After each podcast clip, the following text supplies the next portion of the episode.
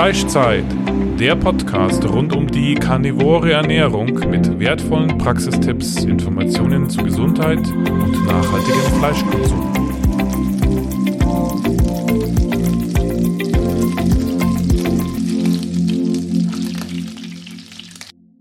Wir möchten dir unseren Partner vorstellen.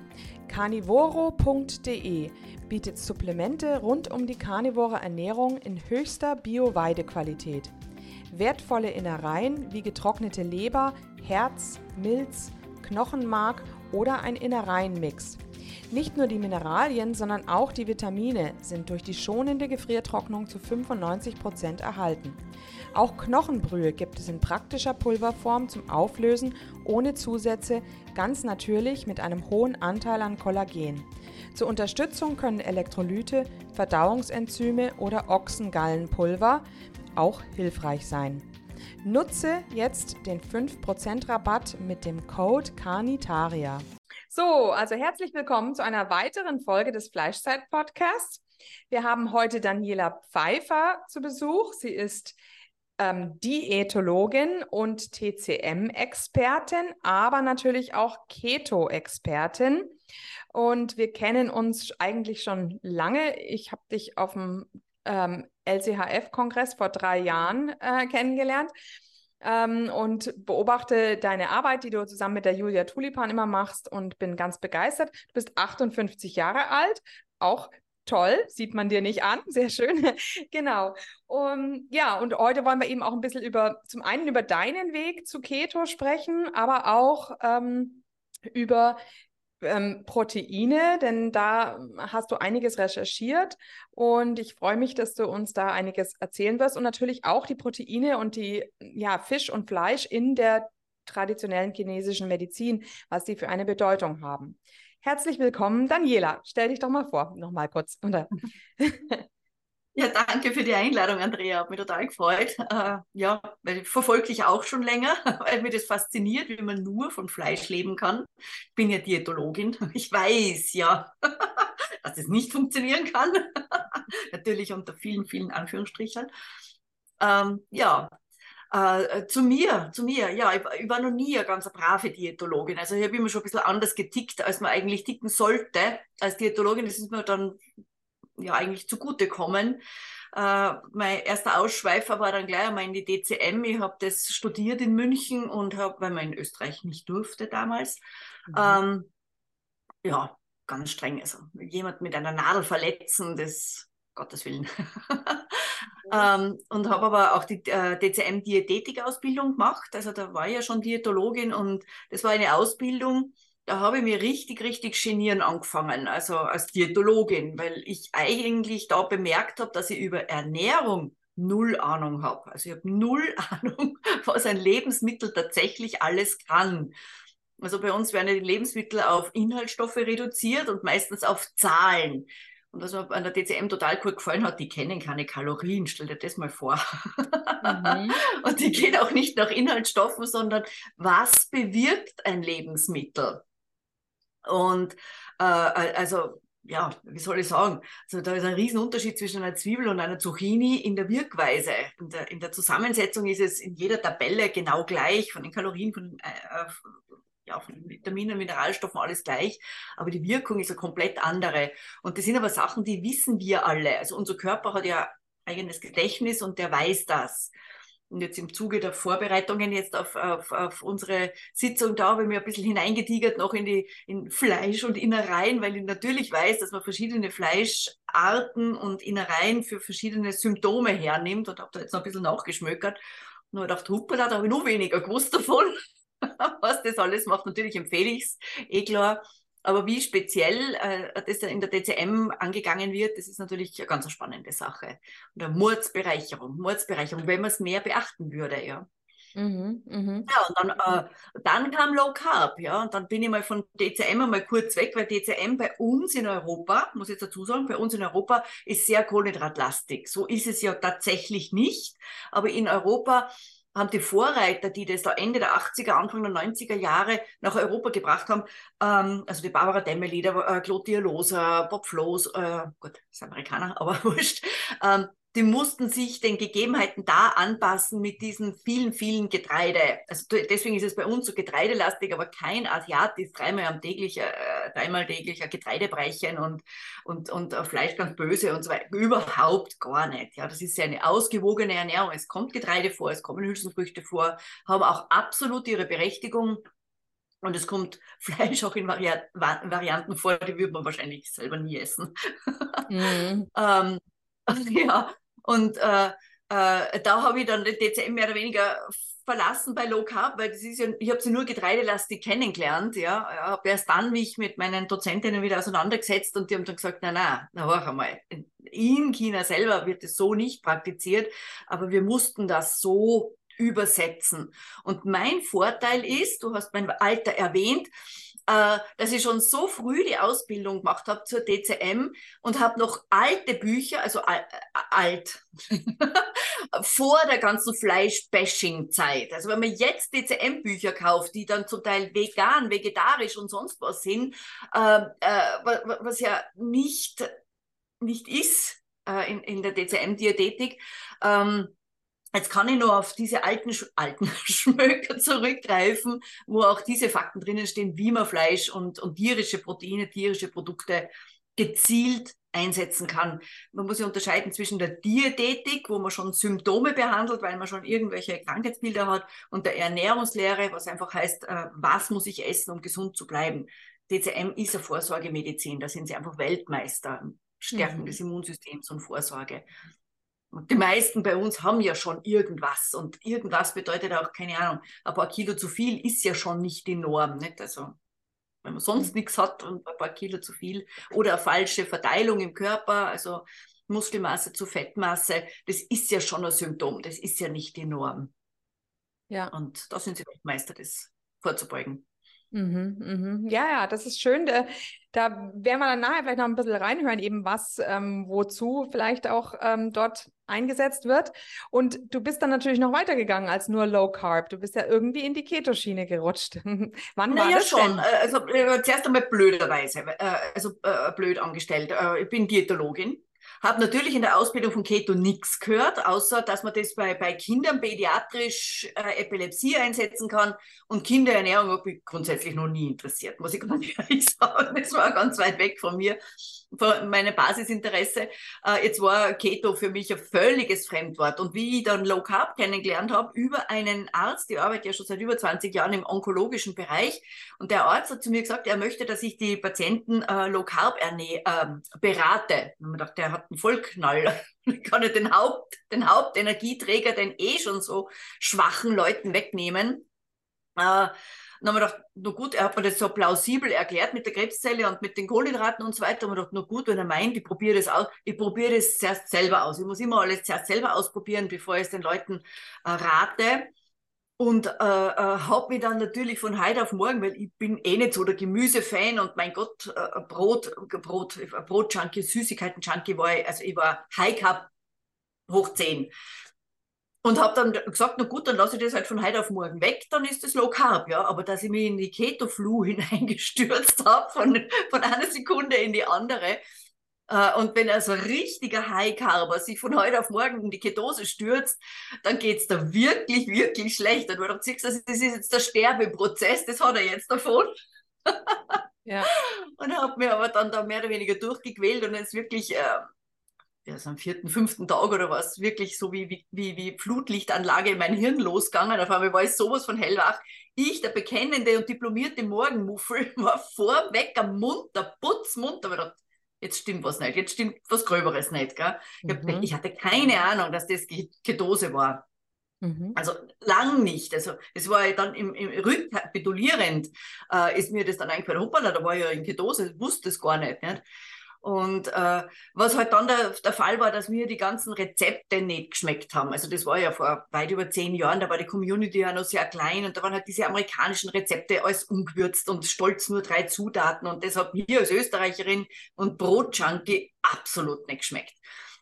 Nix, null. Und mhm. dann habe ich halt angefangen jetzt mit mehr mit Rezepte, habe dann mit äh, Facebook angefangen, die Rezepte zu posten, habe mich mehr auf die Rezeptschiene ge, äh, gestürzt und bin dann draufgekommen, dass das weil ich natürlich dann abgenommen habe, obwohl ich satt war ohne Ende, äh, dass das ja mehr bringt als jetzt äh, nur, also sie bei Krebs irgendwas.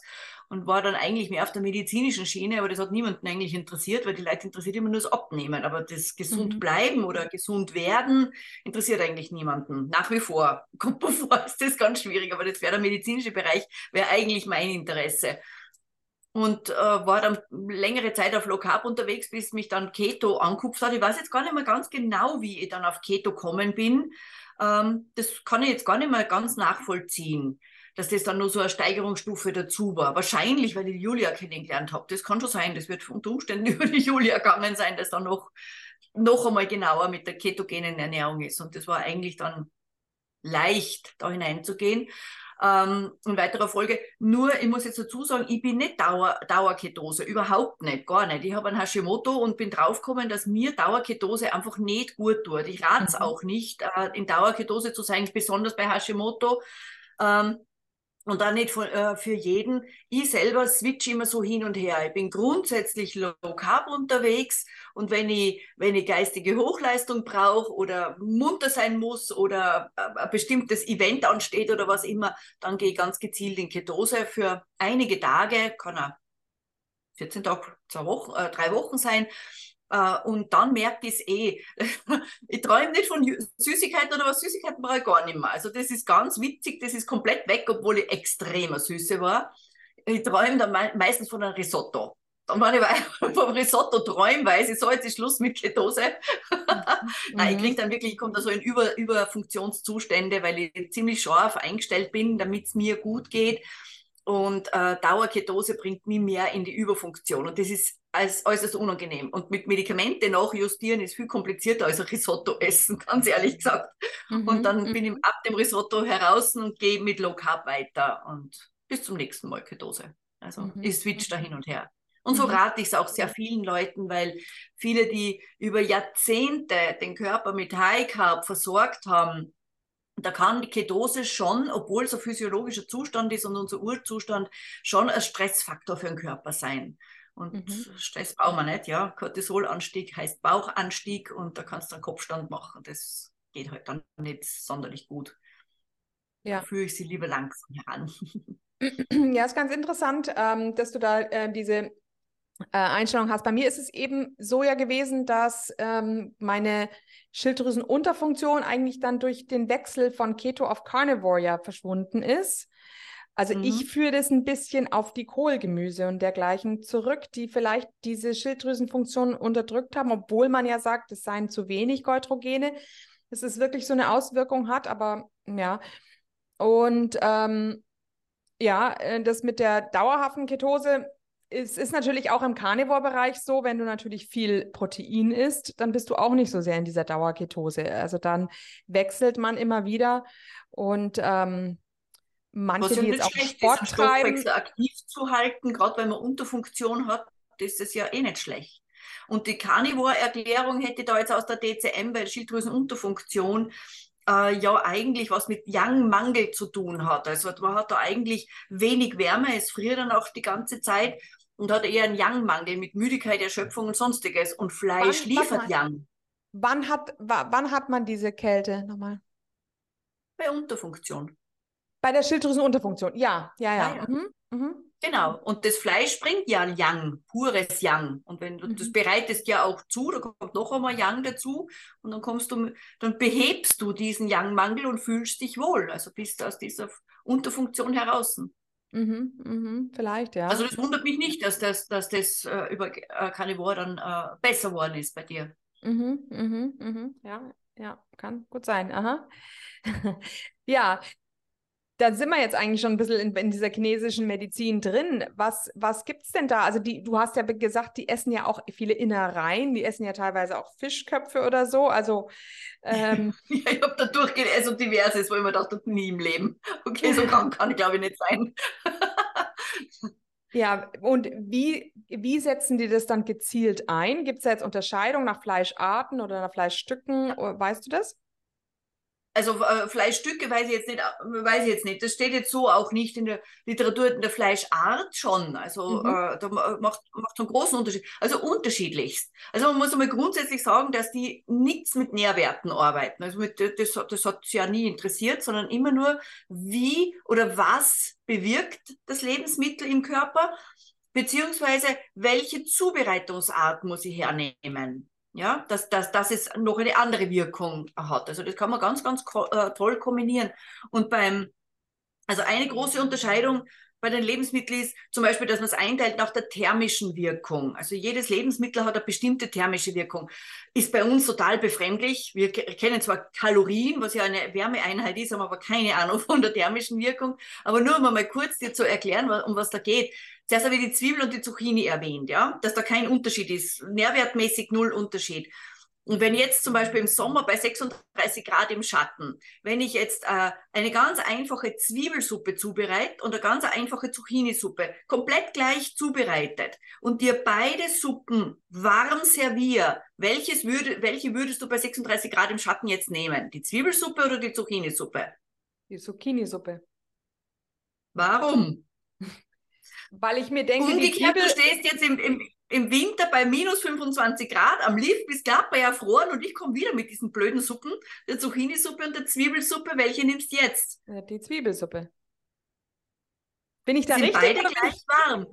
Aber die thermische Wirkung von der Zwiebel ist einfach allgemein wärmend. Die ist einfach dann im ganzen Körper wohlig warm, kurzzeitig.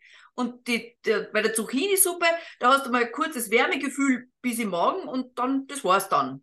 So magst du im Sommer lieber, weil sie eigentlich eher erfrischend ist, obwohl sie gleich warm ist. Unterschied, äh, also kennst du sicher, kennst du sicher auch, das ist immer so auch ein Lieblingsbeispiel von mir, eine ganz normale, ganz ganz einfach zubereitete Gemüsebrühe. Also ohne großartige Gewürze. Du nimmst einfach nur irgendwelche Gemüse und köchelst die aus und nimmst nur die Brühe her, trinkst so ein Becherl von der Brühe. Wo, wo wirkt die warm? Wie, wie, wie, wie nimmst du die wahr? Hast bestimmt schon mal getrunken, hast du bestimmt ja, schon mal gehabt, also ganz im, einfach. Im, Im Hals hm, würde ich es eher. Ja. Und vielleicht noch ein bisschen im Magen, oder? Mhm, ja. Lang? Bist du jetzt über Stunden, oh, Entschuldigung, über Stunden überhitzt?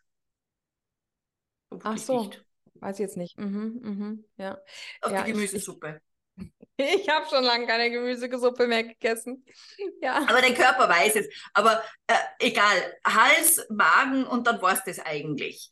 Mhm. Eine Sommersuppe, eine angenehme Sommersuppe. Was du sehr wohl des Öfteren getrunken hast, ist wahrscheinlich eine ganz normale Kraftbrühe, wo du nur deine Knochen ausgekocht hast, ja, vielleicht auch, auch angeröstet, mhm. ausgekocht hast, nichts sonst drinnen und diese Brühe trinken. Wo spürst du die jetzt? Die Wärme. So. Also die geht jetzt nicht nur in den Magen, sondern mhm. das breitet, das breitet sich aus, sich aus ja. Mhm. bis in die kleine Zehenspitze. Da kommt die Gemüsesuppe gar nie hin. Mhm. mhm das mhm. ist die thermische Wirkung. Mhm. Da ist okay, es noch leicht ja, festzustellen mit Gemüsesuppe und der Kraftsuppe. Also das ist ganz ein eindeutiges Beispiel. Oder auch die Zucchini und die Zwiebel wo es schon schwieriger wird jetzt mit den einzelnen Fleischteilen. Da muss man sich halt wirklich auf die Erfahrung verlassen. Äh, natürlich Karnivore, die jetzt äh, regelmäßig Fleisch essen, in größeren Mengen, die können das viel leichter nachvollziehen, wie jetzt jemand, der nur alle Arme was weiß ich, Salat mit Buttenbruststreifen isst oder sowas. Aber Fleisch per se ist eigentlich tendenziell wärmend, neutral bis wärmend. Und da gibt's diverse Fleischsorten, die sind sogar erhitzend. Also die können ziemlich, ziemlich warm werden. Würde dir da was einfallen? Als, als Testfrage. Was, was, was, was an Fleischsorten jetzt, nehmen wir es einmal ganz normal zubereitet, nicht grillen oder so irgendwas, sondern einfach so gekocht, geschmort, so irgendwas in die Richtung. Welche Fleischsorten würdest du oder Fleischart würdest du jetzt meinen, dass die eher wärmend ist, sehr, ja. sehr warm? Ich würde natürlich eher aufs Rind tippen, ja genau. Ja, das ist schon eher wärmend und noch wärmender ist das Wildfleisch. Also ah, so ja. Hirsch und Reh Ziege, Schaf, also die, die älteren Tiere, Mhm. Lamm auch, ja, das ist eher wärmend, aber äh, Schaf, Ziege, das ist schon eher hitzig. Das sind jetzt eher die Fleischsorten, die man eher im Herbst, Winter lieber mag. Mhm, mhm, mhm. Ist halt auch die setzt man natürlich dann ne? nicht ein, wenn jemand schon Hitzesymptomatiken hat. Also alle, die jetzt eher einen Bluthochdruck haben oder auch vielleicht mit Akne, mit Eiter was zu tun haben, äh, äh, Rötungen haben, rote Hautausschläge, so etwas, denen würde ich jetzt nicht zu diesen wärmenden äh, Fleischsorten raten und schon mhm. gar nicht zu den hitzigen Zubereitungsmethoden. Und die eher kühlenden Fleischsorten, da gehört jetzt das Schwein rein. Also da haben wir jetzt äh, neutral bis kühlend. Darum wird mhm. das Schwein wird, wird ähm, relativ oft in der DCM eingesetzt, aber sehr vorsichtig, weil es eben auch kühlend wirkt. Mhm. Und Fle mhm. äh, Schweinefleisch wird auch in der DCM nur mager eingesetzt. Also nicht, weil Schweinefett schlecht ist, sondern fettes Fleisch, und das ist auch wirklich beobachtbar, führt jetzt eher zu Stagnationen. Das ist jetzt eher schwerer verdaulich als, als die magere Variante. Es werden auch diese Suppen, die da gekocht werden, es werden meistens so, so dekokt und Suppen gemacht, da wird das überschüssige Fett weggeben. Mhm. Ist interessant, weil genau, wir hatten jetzt gerade einen, einen da, der ähm, ein bisschen erzählt hat, eben, ähm, dass, äh, dass die Chinesen schon recht fettes Schweinefleisch essen auch. Ja, aber nicht viel, nicht viel. Und wenn dann nur ganz gezielt, wenn jemand schon Symptomatik mit Stagnation hat, zum Beispiel typische Stagnationssymptomatik Migräne, mhm. dann ist die Kombination Protein mit Fett relativ schlecht, also äh, Fleisch mit, mit, ähm, mit Fett und da besonders äh, Schwein. Das Schwein ist einfach das fetteste Fleisch. Wildfleisch ist nicht fett und Rind normal auch nicht, mhm. äh, äh weil wir reden immer noch von Jahrtausend alte Kultur und da sind die Viecher halt draußen gewesen und die draußen aufgezogen sind, die sind nicht fett. Das ist halt so. Und bei den Schweineln, die legen halt gern Fett an, die sind halt uns Menschen sehr ähnlich. Deswegen äh, schaut man da, dass man da das äh, Fett nicht überbetont. Mhm, mhm, okay. Mhm. ist eins der beliebtesten Fleischsorten neben Huhn. Huhn wird sehr stark therapeutisch eingesetzt, also das sind wir dann beim Geflügel, ja. äh, wird äh, sehr therapeutisch eingesetzt, aber nicht über Fett, weil die Kombination mit Fett leicht zur Stagnation führt. Das ist jetzt äh, eben jetzt mit bei Carnivore, wo ich mir denke, da sollte man dann zumindest dann mit Kräutern arbeiten, mit frischen Kräutern, weil die auch wieder diese Stagnationen lösen und bewegen. Mhm. Also dass mhm. da, da das Yang von den Kräutern, eben gerade diese ätherischen Öle und diese, diese Pflanzenstoffe, die da drin sind, die jetzt diesen Geschmack haben, zum Beispiel Thymian, der bedeckt unglaublich und leitet aber auch aus. Also der würde jetzt diese Stagnation wieder dem wieder entgegenwirken. Also das wäre okay. jetzt so meine, meine Kombi. Ich gesagt, also ich kann mir nicht vorstellen, jetzt nur Fleisch und Salz zum Beispiel zu nehmen, sondern die Kräuter gehören für mich dazu, weil ich bin tendenziell Migränikerin, ähm, mhm. würde es ganz bestimmt nicht wieder provozieren. Oder typische Stagnationssachen sind auch das PMS bei Frauen. Ja. Also das sind ja nicht nur hormonelle Schwankungen, sondern auch wenn zum Teil wenig Energie dann einfach blockiert und da kommt es dann zu diesen Schmerzen in der Brust und diese Stimmungsschwankungen und allem dem. Äh, und da würde jetzt zum Beispiel, wenn die jetzt äh, sich Carnivore ernähren möchte, zumindest sagen, in der, in der Phase, in der BMS-Phase auf alle Fälle mit frischen Kräutern dazuarbeiten oder Sprossenkeimlingen dazuarbeiten oder zumindest mager essen, dass man das nicht noch mit Fett kombiniert hat, um diese Stagnation zu lösen und nicht zu fördern. Mhm, mhm. Okay, sehr interessanter Aspekt, habe ich ja noch nie gehört. Mhm. Ja, du wolltest es ja jetzt auch ausprobieren mit dem Carnivore hast du dann, hast du dann doch nicht mehr oder mal, mal wieder? ich habe schon, ich habe so ein knappes Monat, ein knappes Monat. Ich bin nur, also ich war, ähm, ich war, äh, wie sagt man, äh, äh, alles vom Tier. Also ich habe auch ähm, äh, Milchprodukte äh, gegessen. Es war nur der falsche Zeitpunkt. Ich habe das jetzt im Juli gemacht und das war die, glaube ich, die einzige Hitzeperiode, die wir da gehabt haben im ganzen Umkreis. Und ich habe gesagt, also ich bin echt echt nicht der Gemüse- und Salat-Fan. Also meine Freundin lacht mir immer aus, äh, wenn wir gemeinsam da unseren Mädelsabend haben, sie muss sich immer um Salat kümmern, weil sie liebt Salat, sage ich ja niemand mit, wenn du meinst. Aber ich und Gemüse und Salat, das muss nicht sein. Aber da habe ich mir echt gedacht, also bei dem Fleisch und den äh, Eiern und allem, was ich mir halt da so gekocht und, und, und gemacht habe, habe ich mir gedacht, na, also ich weiß nicht so recht, jetzt fehlt mir, es, fe es fehlt mir jetzt was Knackiges und Erfrischendes und habe dann dementsprechend mehr frische Sauermilch, ja Bauernsauermilch gehabt und mhm. guten Rohkäse und so weiter und so fort. Aber das war, mir war es einfach zu heiß. Mir war es einfach zu heiß. Ich habe gesagt, ich mache es auf alle Fälle wieder, nur dann verlege ich es in eine kühlere Jahreszeit Ja. Ich habe aber nichts gegrillt oder so irgendwas. Also das, das würde ja das Ganze noch einmal, noch einmal steigern, aber äh, das war die falsche Jahreszeit. Aber es war, ja, es war ja extrem heiß im Juli, gell? Genau. Ja, ja, die einzige heiße Periode. Und jetzt wird es eh wieder so kalt. da haben wir gedacht, ja, jetzt, jetzt, jetzt habe ich noch ein Wochenende vor mir, wo ich nicht daheim bin, aber dann ich probiere es auf alle Fälle noch einmal, ja. Ja, schön. Aber dann noch fleischlastiger, äh, weg von den Milchprodukten, weil die sind ja auch nicht schlau. Also in der, in der, in der Menge, wo ich es jetzt in der Zeit gehabt habe, weil ich dann, ja. äh, viel Tada und Carpaccio gegessen, damit es mal ein bisschen erfrischen ja, genau. Genau, das ist eine, eine genau. Möglichkeit. Ja, was sagt denn die traditionelle chinesische Medizin zu den Milchprodukten? Die sind doch gar keine Milchtrinker, die Chinesen, gell?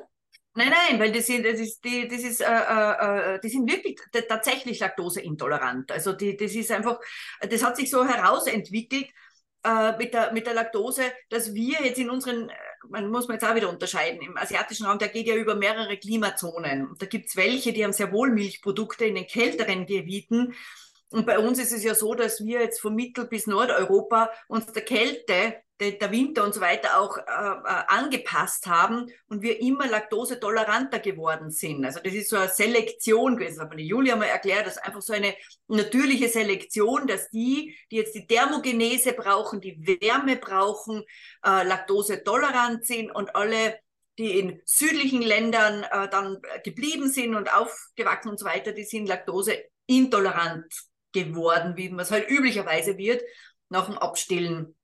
Äh, wenn man jetzt selber äh, afrikanischen Ursprungs oder auch asiatischen Ursprungs ist, dann kann es natürlich sein, dass man dann bei uns auch laktoseintolerant ist, weil das ändert sich natürlich nicht von einer Generation zur anderen. Das dauert. Mhm. Äh, das dauert. Und bei uns sind sehr viele Laktose tolerant und deswegen verarbeitet man auch die Milchprodukte komplett anders im Körper. Sehr wohl, das sagt man in der DCM, äh, dass alles ich meine, das ist Jahrtausend alt. Da hat so keine Industrieware, homogenisierte, pasteurisierte Streichkäse oder Scheiblettenkäse. Das hat es alles nicht gegeben. Und das ist bei uns natürlich exorbitant hoch, der Verbrauch von diesen Kunstprodukten und Rohmilchprodukte wird dann ja dann wieder abgeraten. Da könnten ja Keime drinnen sein. Ja, juhu, die braucht ja gerade die Darmflora. Da braucht mhm, die ja.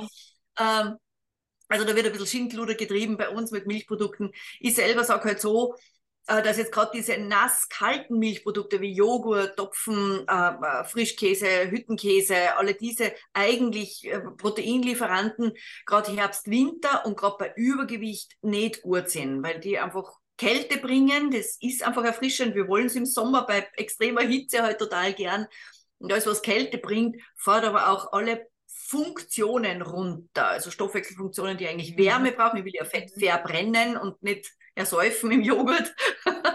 das mhm. funktioniert halt dann da nicht. Also da la lasse ich schon dann die Leute das weg und sagt, man sollte auch Käse, wenn dann hochwertigen Käse nehmen. Gut, die lebt da in Österreich, auch die Schweizer haben Glück mit ihren hochwertigen Almkäse aus Rohmilch oder Heumilch, dass man den nicht als Käsespeise nimmt, sondern einfach zum, ähm, ähm, wie sagt man denn, zum Würzen von Speisen irgendwo mal drüber streuen oder so als, als ja, einfach als, als Geschmackskomponente hinein, aber nicht jetzt großartige Käsegerichte und das drei, viermal die Woche, weil da, da würde ich lieber zu, zugunsten von Fleisch das Ganze empfehlen und weg vom Käse, weil das, da haben wir ja wieder die Kombination ähm, Protein und Fett und das stagniert dann schon einmal leicht. Brauche ich niemandem erklären, der schon mal ein Käsefondue gegessen hat, wie, wie man da arbeiten muss, damit es weitergeht im, im Körper. Also da haben wir Nahrungsstagnation pur. Ah ja, ah ja, okay, ja, interessant. Mhm. Mhm. Ja, du hast jetzt eben auch ein bisschen was vorbereitet, ähm, ähm, eine ähm, Folien, um, da geht es um eben die, um Eiweiße und die, den Dias, ne? Die Bioverfügbarkeit. Genau.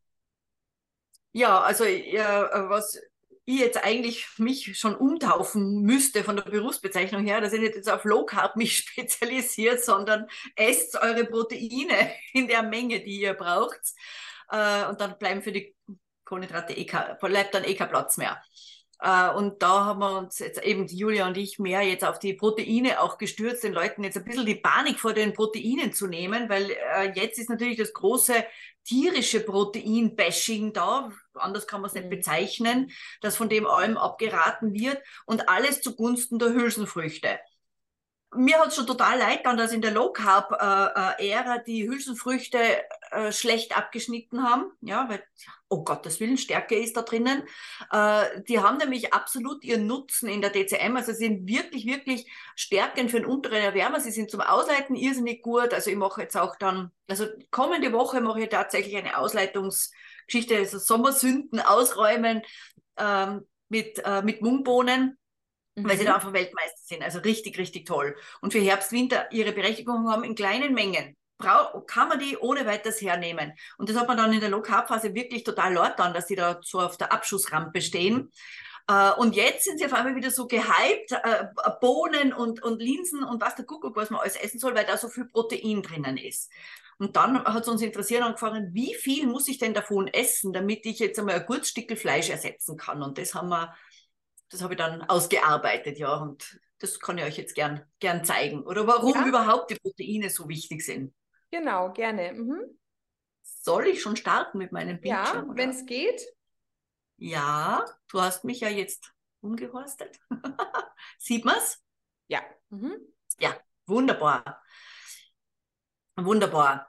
Also, da muss ich gleich einmal mit der Ernährungsschwarte kommen, der Ernährungsbibel, sagen wir mal so, das ist der sogenannte Bisalski. Dann müsste jeder Ernährungsmediziner, also Arzt und aber auch die Diätassistenten, Diätologen, Ernährungswissenschaftler lernen zu den Prüfungen. Ein ganz dicker, ganz dicker Schmöker. Was da drinnen steht, ist ja, Bibel halt, ganz wichtig.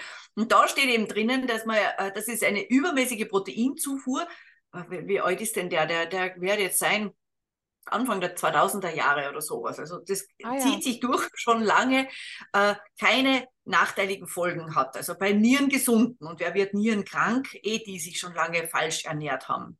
Und dann heißt es immer, wir haben keinen Eiweißmangel in unseren Breitengraden. Ja, so orgen Eiweißmangel wie jetzt in dritte Weltländer haben wir nicht. Aber das ist jetzt ein Bruchteil einer Liste an Symptomen, die darauf hinweisen, dass man einen Eiweißmangel hat. Und da stehen jetzt sicher einige äh, Punkte äh, drauf, äh, äh die, die, die einige von den Zuhörern, Zusehern da äh, haben. Da haben wir zum Beispiel Abbau von Muskelmasse beziehungsweise schlechter Muskelaufbau trotz Training. Manche probieren bis zum geht nicht mehr und es geht halt nichts weiter mit Muskulatur. Viele mhm. jammern über Gewichtszunahme, oder an verminderten Abnehmerfolg oder dem lästigen Plateau, dem Gewichtsstillstand. Ich kenne keine Frau, die nicht über Bindegewebssehnen, Bänderschwäche jammert, äh, äh, von Schwangerschaftsstreifen angefangen über Zellulitis. Mhm. Also, äh, Probleme mit Haut, Haare, Nägel, da stürzen sich alle über, auf, auf Mineralstoffe zum Aufpappeln, aber über den Baustoff. Also Proteine sind einfach der Baustoff von all dem. Äh, das ist so, wie wenn ich mir bei einem Haus baue, die Ziegel beiseite lasse, aber nur den Mörtel hernehme. Da wird kein gescheites Haus entstehen. Nicht? Also ich brauche die Proteine als Ziegel. Äh, dann die schlechte Hautrückbildung bei Gewichtsabnahme ist ja auch lästig, wenn dann alles so hängt und, und, und weich und schwappelig ist. Wenn man da mit Proteinen reinfährt, in großer Menge, in dem Fall muss man wirklich hochdosiert äh, losfahren, dann nimmt man ab und hat aber straffes Gewebe. Das funktioniert. Also das ist wirklich wichtig äh, zu wissen.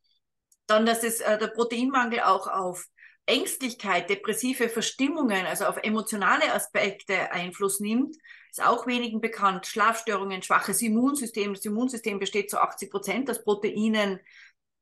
Enzymmangel, also bei Magenproblemen, äh, äh, äh Verdauungsstörungen zum Beispiel. Probleme mit dem Hormonhaushalt aller Art. Also die, Hormone, also die Hormone sind auch aus Proteinen aufgebaut. Also die Proteine sind für alles, alles, alles in unserem Körper zuständig, kann man sagen. Und wenn man da jetzt auf diesen Minimum fährt, von, von dem die DGE spricht, auf diesen 0,8 Gramm je Kilogramm Körpergewicht, dann ist es nicht einmal zum Erhalt äh, des Ist-Zustandes äh, tauglich, geschweige denn zum Aufbau und zum Beheben von irgendwelchen Mängeln. Also auch da wieder Vergleich mit dem Hausbau. Wenn ich da schon so einen Rohbau stehen habe und jeden Tag aber nur mit drei Ziegel komme, dann wird der Verfall des Hauses, des Rohbaues schneller gehen als jetzt der Aufbau, dass ich da jetzt einfach einmal ein, gute, ein gutes, schönes Haus habe. Ja? Also mhm. man muss definitiv mit dem Proteinbedarf raufgehen und da äh, äh hört man von bis und die seriösesten äh, äh, Sachen, die ich da so gelesen habe, äh, äh, spielen sich ein bei 1,4 Gramm je Kilogramm Körpergewicht für normale, gesunde Leute. Jeder, der etwas übergewichtig ist äh, oder Erkrankungen hat, sei es entzündliche Erkrankungen, Operationen, sonst irgendwas oder frisch Baby geboren oder, oder, oder. Also irgendwie was außerhalb der Norm ist, die haben einen höheren Bedarf. Der kann bis zu zwei Gramm je Kilogramm Realgewicht, also auf die Waage steigen und das, was die Waage anzeigt, mal zwei oder mal 1,4, mhm. je nachdem. Mhm. Also auch bei, den Überge auch bei Übergewichtigen sagt ihr Realgewicht? Ja, unbedingt, unbedingt. Es hat jeder Übergewichtige, also ich rede jetzt einmal von, von 100 Kilo, also auch 80 Kilo, 80 bis 120, keine Ahnung, hat definitiv mehr Muskulatur wie ich.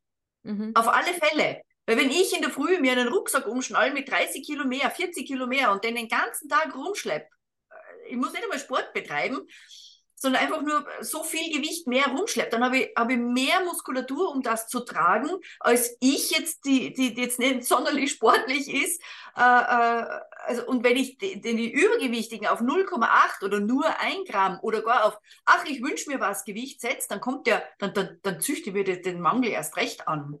Das ist ganz katastrophal. Geschweige denn, ich kann, ich kann den, den Stoffwechsel nicht ankurbeln, weil da brauche ich auch wieder die Proteine dazu mhm. wenn ich die auf Minimum setze. Also wirklich aufs Realgewicht und dann hochfahren. Und das ist dann nicht über, also das heißt nicht High Protein, sondern das ist der Bedarf, das ist das Minimum, was ich, was ich dem Körper bieten muss, damit er sich dann in die Norm bringt. Also der nimmt dann mit den vielen Proteinen, nimmt der ab und könnte, wenn er möchte, mit dem Proteinbedarf dann zurückgehen. Muss er nicht, Überpro äh, Überprotein gibt es eh nicht. Ähm, und jünger wären wir nicht. Weil je älter wir werden, umso schneller geht der Abbau, umso schwerer geht aber auch der Aufbau von Substanz wieder. Also da, wir können in der, in der hohen Menge bleiben müssen, müssen nicht. Können wir ein bisschen anpassen. Aber mhm. sie müssen auf alle Fälle mal rauffahren. Das ist ganz okay. wichtig. Äh, ob man genügend Protein hat oder nicht, das ist ein ganz einfacher Bluttest. Ja? Da, es hat einmal eine Zeit lang, ich weiß nicht, ob es in Deutschland auch so ist, in Österreich schon, bei der gesunden Untersuchung gibt es einen Wert, der heißt Gesamteiweiß. Und der hat natürlich auch wieder eine, eine Bandbreite von 6,4 bis 8,5, 6 sowas rum. Äh, äh, schwankt ein bisschen von Labor zu Labor, aber so im, im Groben schaut es so aus und die alle sind zufrieden, wenn man bei 6,4, 6,5 ist. Ich habe sogar schon Patienten gehabt, die waren drunter und der Arzt hat noch nichts gesagt. Ja? Mhm. Ähm, mir kommt das so vor, weißt du, diese Ölstandskontrolle beim Auto, die kennst du ja, der Stahlwall, ja, das sind ja auch zwei Strichel, das untere mhm. und das obere. Du musst mhm. so viel Öl reinfüllen, dass du beim oberen Strichel bist. Und wenn du da beim unteren Strichel bist und vorhast, auf Urlaub zu fahren oder überhaupt was zu tun, dann sagst du auch, um Gottes Willen, ich muss jetzt schon langsam nachfüllen, weil jetzt wird es kritisch. Ja, okay, das Bei ist interessant. Ähm, das macht es niemand.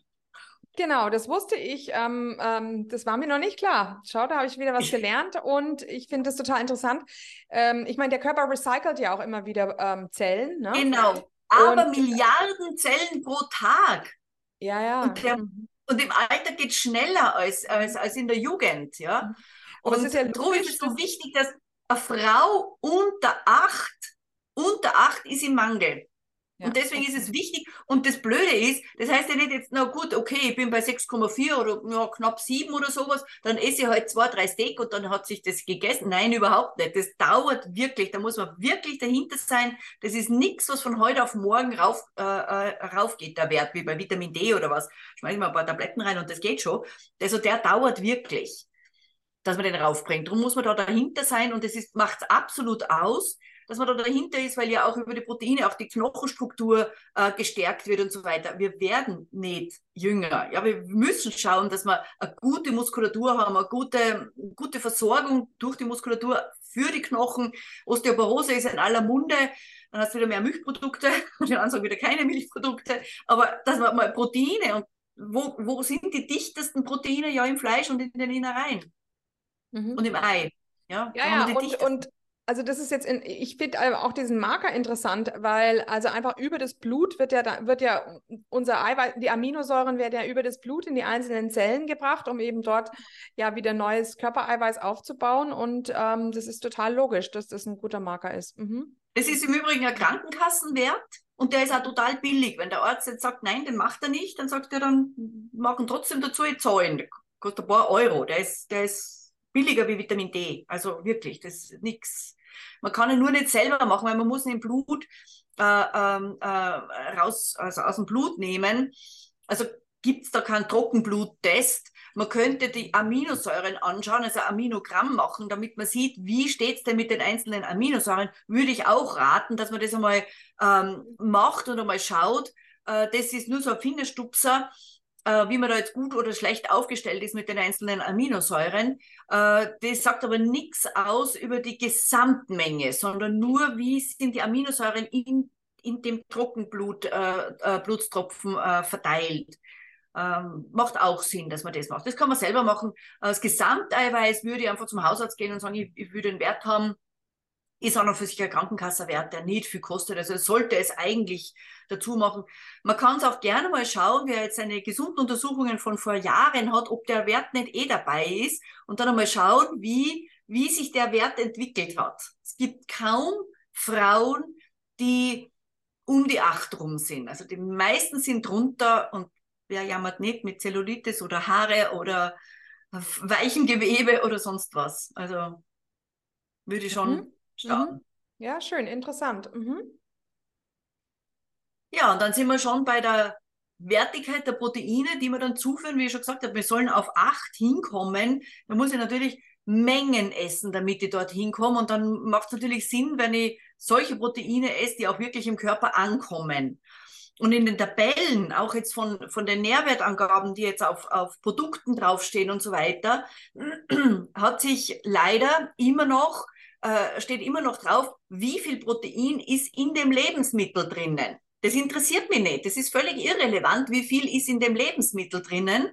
Was mich interessiert ist, wie viel von dem Protein kommt in meinem Körper an. Und äh, die, die, die Tabellen sind eben alle nach diesem P, D, C, A, A, S orientiert, also wie viel ist da drinnen und nicht, was kommt im Körper an. Das ist jetzt die sogenannte DIAS-Methode, die schon seit 2014 eigentlich Goldstandard ist. Findet man auch auf Vegan-Seiten. Die wollen ja auch schauen, dass sie möglichst gut mit Proteinen versorgt sind. Also seriösere Seiten schauen auch, dass sie nach dem DIAS äh, ihre Empfehlungen ausgeben. Zugegeben, das sind wenige, aber sie sind, sie sind auch da äh, vertreten, weil man dann, weil da wird wirklich geschaut, was kommt im Körper wirklich an, ja, an, an, an diesen Aminosäuren beziehungsweise Proteinen.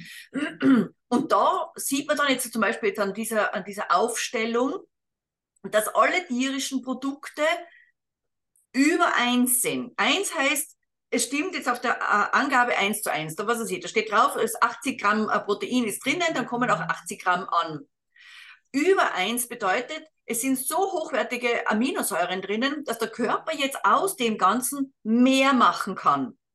Und das hat mir dann wieder äh, gut gefallen, äh, wo sich jetzt altes Wissen mit neuem Wissen trifft. Weil man früher ja gesagt hat, wenn jetzt so Kinder eher ähm, nicht, nicht so gediehen sind oder krank waren oder so irgendwas, dann hat man immer gesagt, gib dem eine Ziegenmilch, weil die pappelt besser auf wie eine Kuhmilch. Und mhm. das ist jetzt mehr oder weniger durch den Dias ja bestätigt. Und ich habe auch jetzt schon wirklich äh, schwer Kranken oder nach Operationen mit großem Blutverlust und so weiter äh, Leuten geraten, wenn es irgendwie geht, probiert mal Ziegenmilch. Trinkt Ziegenmilch, beziehungsweise nimmt Ziegenmilchprodukte her. Und das war unglaublich, was sich da tut. Gell? Ja, also da trifft sich das moderne Wissen mit dem alten. Und jetzt sieht man aber, dass die pflanzlichen Produkte unter 1 sind. Das heißt, äh, man muss den Wert, der jetzt auf Nährwertangaben oben steht, äh, mal 0, also meistens ist bei den Hülsenfrüchten 0,6 oder sowas. Also es kommt nur äh, ein bisschen mehr wie die Hälfte von dem, was auf der Packung steht, im Körper überhaupt an. Und das ist das ja auch schon wenig. Ja. Das ist wenig. Ja, ja. ja, ja. Mhm. Das ist dann wenig. Mhm. Und das ist, das ist spannend. Natürlich ist es schade, dass auf den Packungen nicht dieser Wert steht. Es ist ein recht ein kompliziertes Verfahren. Es sind da nicht alle Lebensmittel dann da mit äh, äh, drinnen, sondern nur halt einige derzeit. Aber wirklich eindeutig, die tierischen sind eins drüber und die pflanzlichen sind meist, äh, äh, also alle drunter. Da haben wir keines, was über eins ist. Und wenn man das jetzt dann mit einberechnet, äh, äh, zu den Lebensmitteln, damit man es ein bisschen plastischer sieht. Was habe ich denn da? Achso, also, das hat sich reingeschummelt, noch einmal von der Bibel, dass rotes Fleisch nichts macht, ja. Das ist nochmal kurz runtergebrochen. Rotes Fleisch ist wurscht auf gut Deutsch, ja. um es auf einen Einzeiler zu bringen. Das ja auch meistens so ein, so ein Gerede ist. Und da hat es mich dann interessiert, wie viel äh, äh, Linsen muss ich essen, um jetzt zum Beispiel diesen, diese Tiroler Spezialität, diesen Graukas äh, zu kompensieren. Das war so ein Spontanentschluss von mir. Und da hat man dann ausgerechnet, Magerkäse, der ist mager, den kriegt man aber nur runter, wenn man ganz viel Olivenöl drüber tut. Das ist einfach so eine Spezialität. Das Stückel hat 58 Gramm Protein drin. Und wie viele Linsen muss ich essen, um auf 48, äh, 58 Gramm Protein zu kommen? Und laut Liste, da, ich habe da nur sehr schnell gedacht, ja, müsste ich 215 Gramm Linsen essen, bin jetzt aber schon mit den Kalorien ohne Zubereitung bei knapp 800. Äh, äh, um das äh, zu haben. Und dann ist mir eingefallen, hoppala, ich habe den Dias ja gar nicht einberechnet. Mist. dann hätte ich nämlich jetzt mehr Protein durch den äh, äh, Käse. Den lassen wir jetzt mal beiseite. Wir nehmen jetzt einfach diesen geringen Wert von 58 Gramm Protein her. Äh, aber bei den Linsen schaut es schlecht aus mit diesen 54 Prozent. Das heißt, es stimmt ja nur die Hälfte. Jetzt habe ich das dann umgerechnet. Also ich muss jetzt diesen ganzen Napf Linsen, die sind noch unzubereitet. Kannst du dir vorstellen, was das für ein für einen Berg ist, wenn es dann gekocht ist und da ist noch kein Öl dabei, da ist noch nichts dabei und ich habe erst 58 Gramm Protein. Das heißt, es ist für eine für ein Kind mit 40, 45 Kilo tauglich, aber als Tagesbedarf. Also ich muss dann noch an dem Tag Proteine essen, damit ich auf den äh, Tagesbedarf komme. Und dann kam mein Diätologenhirn und sagt, na hoch, äh, schön und gut, jetzt bin ich bei äh, 1400 Kalorien bei den Linsen, damit ich meine Proteine habe, aber die Hülsenfrüchte haben ja auch Stärke drinnen, das heißt verwertbare Kohlenhydrate. Und habe das dann in die Kohlenhydrate umgerechnet und dann sind sage und schreibe in diesem Riesennapf äh, 73 äh, ähm, Würfelzuckerstücke drinnen. Mhm. Verwertbare Kohlenhydrate sind 218 Gramm. Und da könnt ihr euch vorstellen, wo das Insulin jetzt rumsaust und äh, welche Proteine jetzt schlauer sind, die, die mit Insulin kommen und, und, und mir eine Körperverfettung dann noch provozieren. Äh, oder das Stückel Käse äh, ist wahrscheinlich der Käse das Vernünftigere mit ordentlich gutem Olivenöl drüber, zum mhm. Beispiel. Mhm. Ja, schön, sehr interessant, ich, toll aufgeführt. Mhm also spannend, ja. Und dann, dann war Julia bei mir auf Besuch und ich hatte gutes Fleisch. Ich habe immer Fle äh, Fleisch daheim, aber da haben wir uns was äh, Besonderes äh, geköchelt und dann nehme ich diese Mini-Bröckel. Das ist eine Kaffeeuntertasse. Ich habe da leider keinen Größenvergleich rein dann. Das ist wirklich nur 150 Gramm. Das sind fünf äh, Gulaschbröckel, kannst du sagen. Das ist nicht mehr. Äh, und habe dann da laut dir sind es 36 Gramm äh, Protein. Der ist 1,1 bei, bei, bei Rindfleisch und dann habe ich meine Speisekammer äh, äh, gelüftet und habe dann, hoppala, jetzt hat er wieder zurückgeblättert, das wollte ich nicht. Wollte nach vorwärts blättern, so. Habe meine Speise, da wieder abgelaufene weiße Bohnen gefunden, 800 Gramm.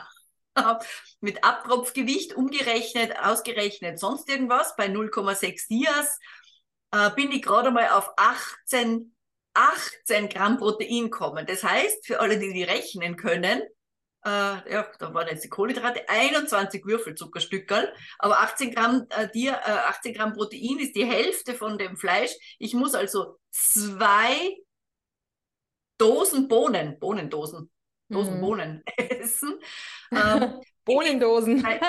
Bohnendosen bin jetzt ja. auf 1000 Gramm, also auf ein Kilo Bohnen mit 950 Kalorien noch unzubereitet, damit ich diese 36 Gramm Protein habe und 42 40 Würfelzuckerstückerl.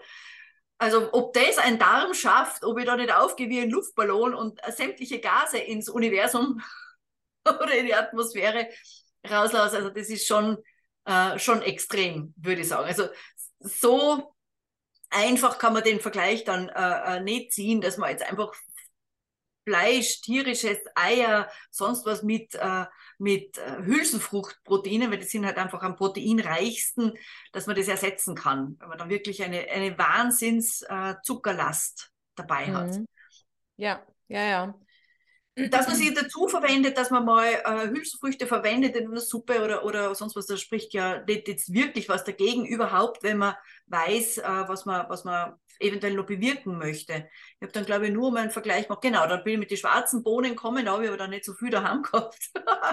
die, die sind, äh, haben einen hohen medizinischen Wert. Also die sind jetzt für den unteren Wärme, für Kreuzschmerzen und so weiter, sind die ganz toll, wenn man die kontinuierlich, aber da braucht man am Tag vielleicht zwei, drei Esslöffel, aber nicht drei Dosen. Ja haben auch ein, ein Dias von 0,6, also 29 Würfelzuckerstücke und man müsste fünf Dosen davon essen, damit man die fünf Brockel Fleisch, also pro Brockel, kleinen Brockel Fleisch, eine Dose schwarze Bohnen, auch nicht sonderlich äh, äh, prickelnd.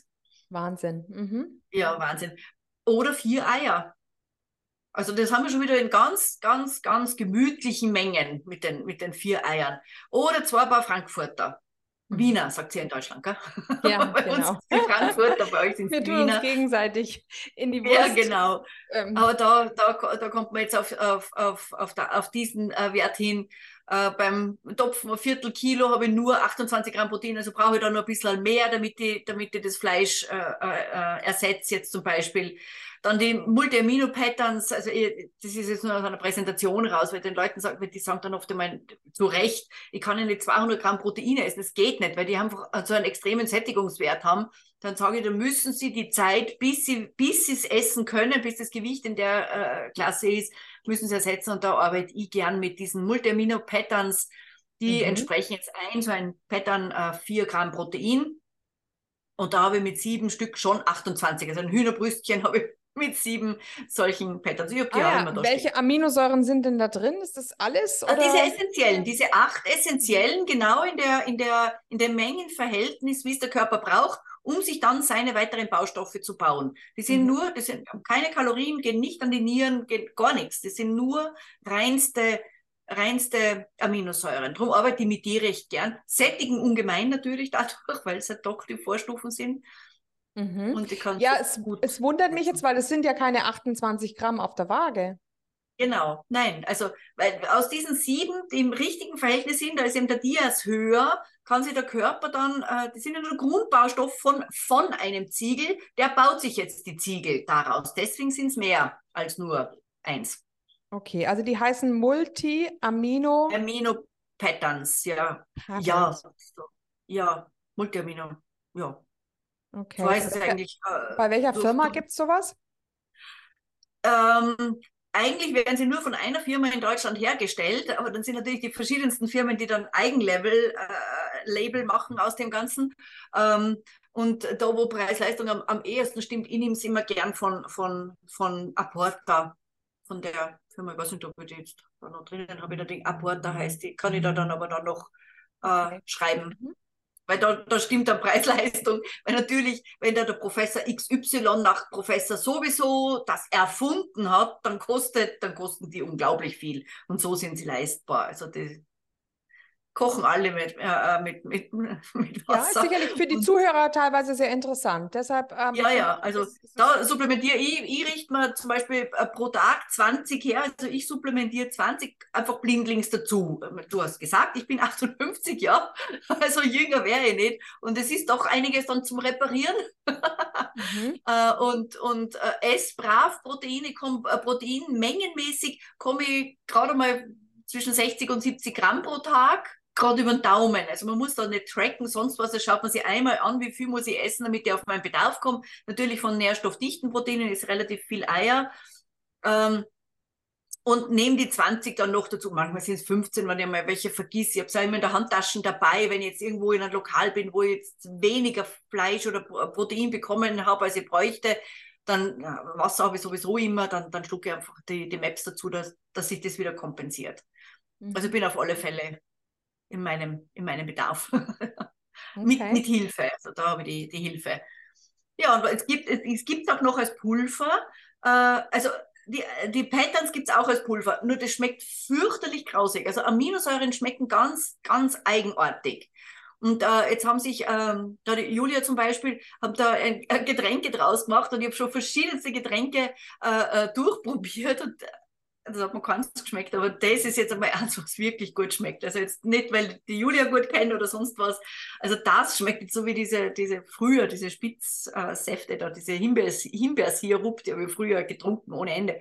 Und das, da hat man jetzt mit einem so einem Messlöffel ähm, diese 28 Gramm Protein drinnen. Ich würde jetzt aber trotzdem nicht da ähm, äh, äh, meine 20 Maps mit dem ersetzen, sondern nur einen Messlöffel. Weil doch, man muss damit mit Aromen arbeiten und mit Süßstoffen arbeiten, dass es halbwegs schmeckt, also halbwegs nach was zum Schmecken ist. Mhm. Ähm, äh, und da weiß ich nicht, wenn man da jetzt die ganze Menge und täglich das ersetzt, was dann das Mikrobiom dazu sagt, weiß ich nicht, ob das recht begeistert ist davon. Also, mhm, mhm, mhm. ja, also weil du sagst, Süßstoffe sind, ähm, greifen das Mikrobiom an, weil das ähm, so eine Art, ähm, weil die im Grunde ein bisschen Antibiotika ähnlich wirken. Oder? Nein, wegen, wegen der antibiotischen Wirkung, das wusste ich nicht, aber dass sie das Mikrobiom angreifen, ist eh schon bekannt. Das Einzige, was es nicht tut, ist das Erythrit, weil das eigentlich im Dünndarm verstoffwechselt wird, aber ganz schlimm ist eben das Xylit, aber auch anscheinend, ich glaube, das Maltit geht auch aufs, aufs, ähm, in, den, in den Dickdarm. Ich glaube, ja, es ist also nur Stevia und Erythrit, die im, im Dünndarm verstoffwechselt werden und da haben wir ja kein Mikrobiom, beziehungsweise sollte man keines haben, sonst wäre es eh schon falsch. Mhm. Genau, bei, bei dem da muss man ja nichts provozieren. Von etwas, was eigentlich gesund ist, muss man nichts provozieren, dass man es übertreibt. Ja, ja. Bei dem Maltit, also das ähm, merke ich zum Beispiel, wenn ich ähm, so Ricola, Schweizer Kräuter ohne Zucker lutsch, also das geht danach ab, ja. Ja, das denke ich mal. Ja, das denke ich mal. Darum äh, empfehle wenn, wenn Süßstoff oder halt Zuckeraustauschstoff, das Erythrit und Stevia, weil es halt dann im Dünndarm schon auf, äh, aufhört. Und ja, und wenn man jetzt äh, äh, Proteine, die sind halt einfach total wichtig. Ich würde jetzt niemandem empfehlen, irgendwie süßstoffgesüßte, sonstige Sachteln oder sonst was zu trinken. Da ist ja nur der Nutzen dahinter, ich kriege die Proteine rein. Aber trotzdem halt, auch wenn es super gut schmeckt, nicht übertreiben. Äh, wir müssen uns nicht das Mikrobiom extra kaputt machen mit, mit, mit etwas. Also ein mhm. Messding geht auf alle Fälle. Oder halt ein, ein, ein Getränk oder ein zweites am Tag. Das ist einfach so meine Empfehlung. Ja, und dann habe ich noch geschaut wegen dem Brokkoli, weil es immer heißt, der Brokkoli hat so viel, muss ich so lachen, wenn ich diese Vergleiche sehe.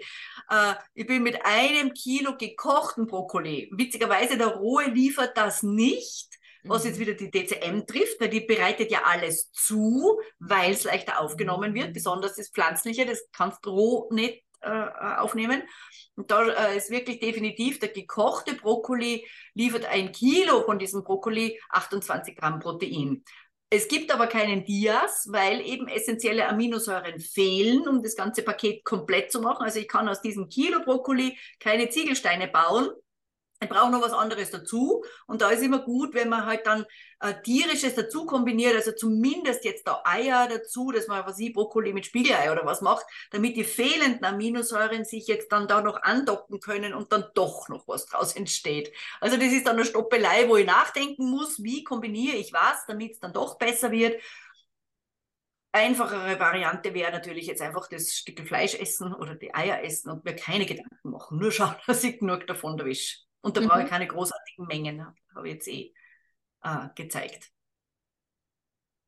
So, das war es eigentlich. Ja, schön. Nee, war sehr, sehr interessant. Vielen Dank. Ja, Vielleicht. Ähm, Erstaunliche Mengen, die da bei den Bohnen rauskommt. Gell? Ja, ja, genau, genau. Ich muss mich dann immer ärgern, weil man dann immer denkt, jetzt äh, schimpfen sie immer so auf die furzenden Kühe, was die die Umwelt belasten. Dann denke ich mir, ja gut, dann ist einmal ein Kilo Bohnen. ja, ja. Genau, da muss man auch allerhand, äh, jedes Böhnchen ein Tönchen, ne? Genau. Ja, dann genau. erzähl doch mal, was du eigentlich mit der Julia aktuell für eine Arbeit machst. Ähm, ihr, ihr macht immer wieder, ich glaube auch so, ähm, äh, so Wochen, Seminare oder dergleichen ja, im ja, Hotel oder? Erzähl genau. doch mal. Also das macht äh, total Spaß. Also ich arbeite überhaupt total gern mit der Julia zusammen. Wir ergänzen uns da wirklich super toll. Äh, und es ist äh, wirklich ein feines Arbeit. Und wir haben dann beschlossen, wir wollen das eigentlich in so einem Gesamtpaket, dass die Leute auch dann gleich das mit dem Essen und so weiter auch erfahren können, wie jetzt ähm, äh, äh, ja, ketogene Ernährung schmeckt. Wir haben da jetzt eigentlich Keto-Wochen, beziehungsweise auch heuer das erste Mal eine Diabetes-Woche, also so zum, mhm. zum Zurückschrauben vom Diabetes äh, äh, gemacht, auch in Bad Schönau. Und das ist halt ein Gesamtpaket, wo man am Vormittag Unterricht hat von uns zwei. Wir wechseln uns da ab. Ähm, äh, und hat da jede ihre Spezialitäten. Also ich bin da die mit den Bildern und aus dem praktischen Bereich und die Julia erklärt immer diese Funktionen. Also wir wollen ja, dass die Leute verstehen, was sie tun. Darum gibt es bei uns keine Ernährungspläne, wo dann steht, du musst 25,3 Gramm von dies und jenem essen, damit dies und jenes passiert, äh, sondern wir wollen, dass die Leute das verstehen und dann jederzeit und überall umsetzen können. Ja, und ähm, dann gibt es halt gutes Essen von in der Früh bis Mittag, Abend ist alles dann schon durchgeplant äh, Richtung Keto hin mhm. oder diabetestauglich. Äh, und ja, am Nachmittag ist zur freien Verfügung, wo wir aber schon schauen, dass wir die Hotels auch schulen, wie man so ein bisschen ins Detox vielleicht auch noch hineingeht, damit man Körper mal Darm aufräumen, Leber aufräumen. Gerade die Leber braucht man für die Keto Ernährung, weil die ja die Ketonkörper herstellen äh, muss und da ist eine Leberentlastung einmal auf alle Fälle gut, damit sie gut Ketonkörper produzieren kann und das sprechen wir mit den Hotels ab, weil manche ja dann auch schon von sich aus schon Leberwickel anbieten oder was man sonst noch so alles machen kann. Und das ist dann ein recht schönes Rundumpaket dann und wird mhm. sehr gut angenommen. Also es freut uns immer sehr. Ja, ja, also ich schaue da mal ganz ähm, äh, begeistert hin. Genau, auf die Posts, die ich immer bekomme von dir und von der Julia. Und ähm, werden die Leute dann Stück für Stück auf Keto gebracht? Also beginnen die mit etwas Kohlenhydraten oder macht ihr gleich radikal, dann, weil dann legen die ja alle mit Keto. reingeschmissen, aber niemand muss. Weil es ist ja doch, es ist in einem Hotel und wir können zum Hotel äh, äh nicht sagen, dass beim Frühstücksbuffet dürfen die anderen Leute auch kein Brot mehr essen, wir müssen das Brot wegräumen. Also die Leute können eh tun, wie sie selber möchten. Aber die meisten sind dann so begeistert, dass sie sich sowieso gleich in Ketose stürzen. Mhm. Äh, äh, und wir haben sie auch am spätestens am dritten Tag. Also wir haben meist auch Mess mit, äh, Messmöglichkeiten ähm, dabei äh, und äh, sind schon recht im, im Wetteifer, um möglichst am dritten Tag dann schon in Ketose zu sein. Also das ist immer ganz lustig, ja. ja doch, doch, ja. die sind da ganz fleißig dabei. Wobei ich schon sagen muss, na, wir haben schon gemischt auch gehabt. Wir haben wirklich von Leuten, die, die schon von Low Carb kommen, dabei auch schon wirklich professionelle Ketarier, kann man sagen, die auch bei uns schon die Keto-Coach-Ausbildung gemacht haben, sagen, na, auffrischen, auffrischen, auffrischen ist immer gut. Bis hin wirklich von High Carber, die überhaupt nur die Frau ist da, da mache ich auch mit, so auf die Art, äh, reinstolpern in das Ganze. Äh, also wir haben wirklich das dann gemischt, wirklich von High Carb zu Keto. Also nicht einmal, dass alle von Low Carb schon kommen. Ne? Mhm. Wo rein, liegt Bad Schönau? Bad Schönau ist äh, südlich von Wien, ein Stück, also über Stunde, Autostunde noch südlich von, von, von Wien. Da haben wir die, die meisten Hotelprojekte, weil die, das ist das erste zuckerfreie Hotel in Österreich sowieso. Also die haben, die haben gar keinen Zucker im Haus, wenn nicht wo was drinnen. Nein, haben nicht einmal wo was drinnen. Äh, äh, die haben die Zuckerstreuer und alles schon auf, auf Erythrit ausgetauscht. Ähm, arbeiten eben mit Erythrit, auf das legen wir eben auch Wert, dass das nicht irgendwo andere Süßstoff oder Süßmittel sind, die die Leute unter Umständen am Bauchweh machen. Dann hast du Vertrag Carb und Keto nicht, ich krieg Bauchweh. Darum sagen wir gleich, äh, es muss Erythrit oder Erythrit-Stevia-Mischung sein. Äh, da machen wir die hauptsächlichen Projekte und wir haben aber auch noch in Schladming äh, das äh, ähm, Vier-Sterne Superior Hotel Höfliner die haben eigenes Hirschgehege äh, hinterm Haus, also da kann man die Hirsch grüßen und am Abend kann man sie dann verspeisen.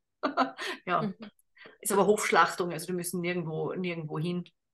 Äh, mhm. Äh, haben eigenen Kräutergarten, also die haben, das war für mich, also mache ich schon lang, äh, lang Hotelschulungen dort, die schnellste Hotelschulung äh, überhaupt, weil die wirklich qualitativ alles haben, also unraffiniertes Salz und, und äh, von der Umgebung, das Gemüse und, und, und alles. Also ganz, ganz unglaublich. Und die haben uns jetzt auch gefragt, ob wir das nicht bei ihnen auch machen wollen. Sage, ja, selbstverständlich. Weiß ich schon, dass ich mir in der Küche schnell durch wieder mit der Keto-Schulung, weil die Begeisterung einfach da ist. Und das ist immer schön, wenn äh, das Hotel äh, mitarbeitet, äh, also selber Interesse hat und nicht einfach nur sagt, ja, macht es einfach. okay. Und das ist jetzt eure Hauptarbeit ähm, oder macht ihr noch andere Projekte?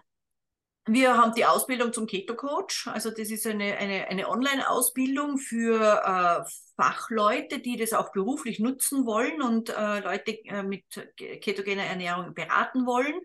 Äh, da haben wir auch von, von Ärzten, Pharmazeuten, Diätassistentinnen, Diätologen ähm, äh, äh, drinnen, aber auch interessierte Laien, die sich einfach fortbilden wollen und, und das auch ähm, genauer lernen wollen. Das dauert circa ein halbes Jahr.